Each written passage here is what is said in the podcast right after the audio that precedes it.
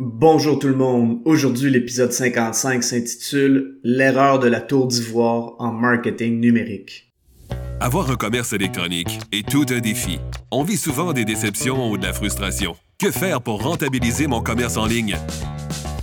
Qui engager pour m'aider à réussir? Comment évaluer le ou les professionnels qui ont le mandat de rentabiliser mon commerce électronique et de le transformer en véritable actif numérique? Vous écoutez Commerce électronique et actifs numériques avec Nicolas Roy. La raison d'être de mon podcast est très simple. C'est d'aider les propriétaires de commerce électronique à comprendre, contrôler et posséder leur commerce électronique et les composantes qui l'entourent. Parce que je crois sincèrement que c'est la meilleure manière de rentabiliser à court terme et de se bâtir des actifs numériques qui prennent de la valeur à long terme. Dans le même style que l'épisode de la semaine dernière où je racontais une histoire où le projet web était loin d'être optimal, aujourd'hui je vous raconte une histoire croustillante de ce style parce que je considère qu'elle est très éducative. J'ai vécu cette histoire cet été et j'ai hésité avant de la raconter parce que c'est un défi de donner assez de détails pour que ce soit précis et éducatif tout en gardant l'anonymat de ces gens. Je croyais que ce type d'histoire était rare parce que c'était la première fois que je la vivais, mais j'ai récemment compris que ça arrive assez souvent et je vais même vous raconter comment j'ai fait ce constat à la fin de cet épisode. Avant de débuter l'épisode, j'aimerais vous inviter au groupe Facebook Commerce électronique et actifs numériques. C'est l'endroit où on pose des questions concernant le commerce électronique, que ce soit par rapport à nos défis ou en réaction au contenu de l'émission. Alors c'est un rendez-vous, le groupe Facebook Commerce électronique et actifs numériques. Ce printemps, une connaissance que j'apprécie m'a demandé si je pouvais m'occuper du marketing numérique de son projet. Il voulait que je m'occupe de la rédaction persuasive et du SEO du projet. Je lui ai dit que j'aimais beaucoup la rédaction persuasive et que j'en faisais pas beaucoup. Je préfère référer à des personnes qui font que ça, comme Stéphanie Gélina, qui était mon invité de l'épisode 39, pour me concentrer sur le SEO. Cette personne m'a soulevé un excellent point. Elle m'a dit qu'elle aimerait que ce soit moi qui fasse la rédaction persuasive parce que je connais très bien le sujet et l'audience ciblée de par ma carrière antérieure. Ce projet était un projet de certification pour entraîneur. Il avait raison sur le fait que je connais très bien le sujet parce que j'ai été chargé de cours à l'université et que j'ai formé des étudiants en kinésiologie et en éducation physique. Cette personne était justement en partenariat avec deux professeurs ou chargés de cours universitaires pour cette formation. Je lui ai expliqué que des certifications pour entraîneurs, il y en a beaucoup et que le défi sera de vraiment se différencier des autres. Pour ce faire, il va falloir vraiment bien s'adresser à l'audience ciblée. Il m'a répondu que c'était parfait et il m'a envoyé le plan de certification qui était déjà fait. Déjà à ce moment, il y avait un petit truc qui clochait en ce sens que la certification était terminée et au niveau marketing, on n'avait pas clairement trouvé l'audience ciblée. Ma communication était toujours avec cette personne qui par la suite communiquait avec ses deux acolytes. Après avoir discuté avec la personne, on a établi le persona et donc le client cible et on a établi ses points de douleur pour être certain que le message soit ciblé pour ce persona. On a donc déterminé qui est la personne ciblée. Quelle transformation qu'elle aimerait vivre au travers de cette certification? Quelles sont ses préoccupations et comment est-ce que cette personne se sent face à celle-ci? À quoi ressemblent ses journées? Bref, j'ai vraiment gratté sur le sujet et avant même de rédiger un seul mot pour être en mesure de vendre la certification, je leur ai envoyé un document très précis pour leur montrer à qui on s'adresserait pour être certain que le message soit bien aligné et qu'il résonne auprès de cette audience. Pour donner un exemple qui est différent de ce dossier pour illustrer le point du message aligné, je vais donner un exemple différent mais qui est puissant. Une femme qui a pris beaucoup de poids a récemment écrit ceci. J'ai une confession à vous faire et honnêtement je ne sais pas par où commencer. Quand je retombe sur des photos de moi du temps où j'étais à mon mieux, côté poids, santé physique et surtout santé mentale, je me demande où tout a bien pu changer. Et c'est là que je réalise que j'ai arrêté spontanément de faire ce que j'aimais le plus, le patinage synchronisé. Je me suis donc laissé aller. Je ne faisais plus attention à moi. Je voulais toujours faire plus que ce que je pouvais faire. Et tout cela m'a amené dans une dépression qui à ce jour me suit toujours.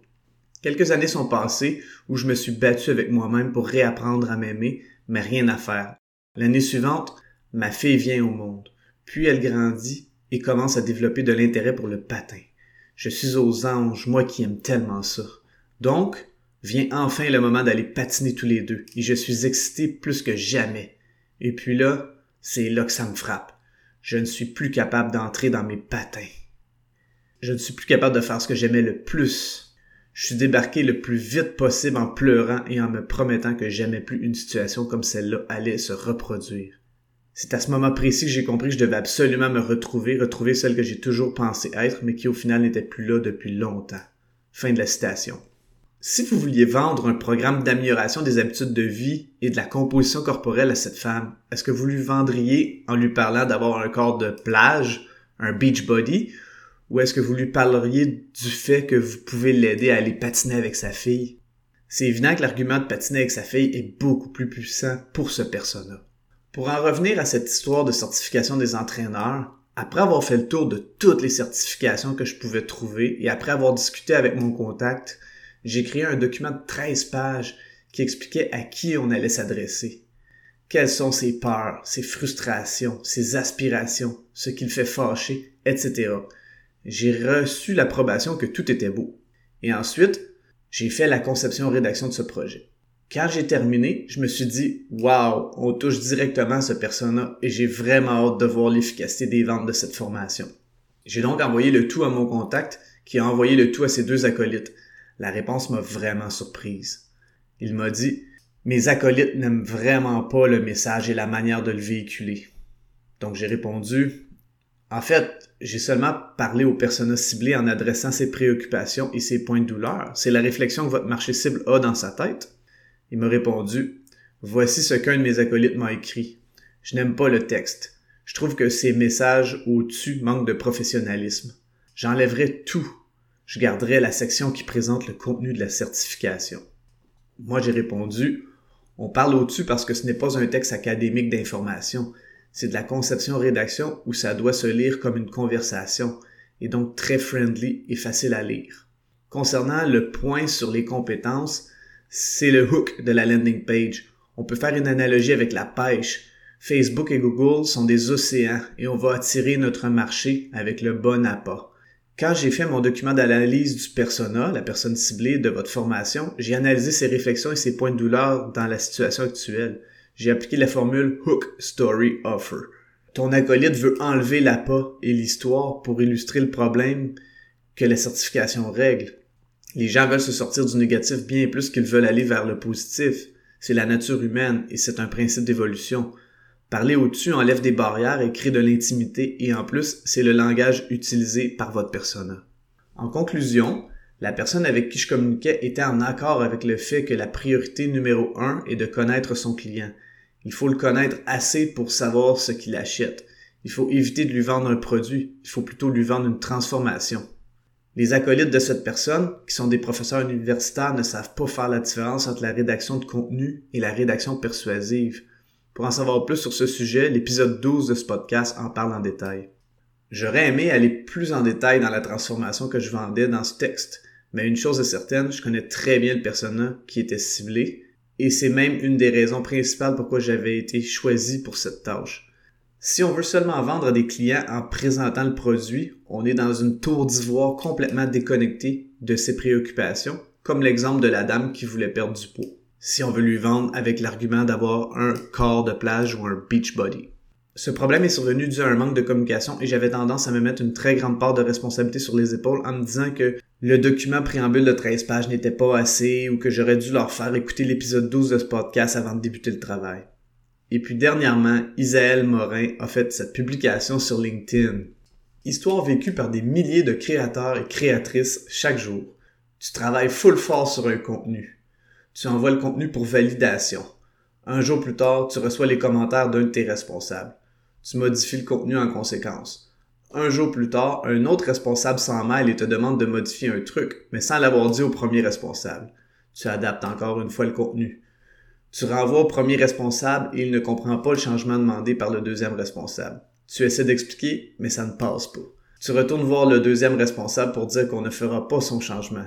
Deux jours passent et tu apprends que le deuxième responsable est allé chialer au premier responsable. Finalement, après quatre jours, le contenu arrive en version finale. Tu penses que c'est enfin bon? Et là, le grand boss de ta compagnie se pointe last minute pour faire plein de changements inutiles. Rien de plus frustrant. Si tu as fait ça à tes créateurs créatrices, je te promets qu'ils ou elles vont quitter bientôt. Et toi, as-tu déjà vécu ce genre de situation? Raconte-moi en commentaire. Fin de la citation. En conclusion, lorsque vient le temps de faire de la création de contenu, que ce soit informatif ou en conception-rédaction, la communication est la clé pour éviter ce genre de problème. Et je rajouterais que plus il y a d'intermédiaires, plus il y a de risques que des problèmes surviennent. je vous remercie beaucoup d'avoir écouté l'émission. Je vous invite au groupe Facebook Commerce électronique et actifs numériques. Et si vous avez des questions ou des suggestions de sujets ou d'invités que vous voudriez entendre, je vous invite à me contacter via le site web nicolaroy.pro. D'ici là, je vous dis à la prochaine.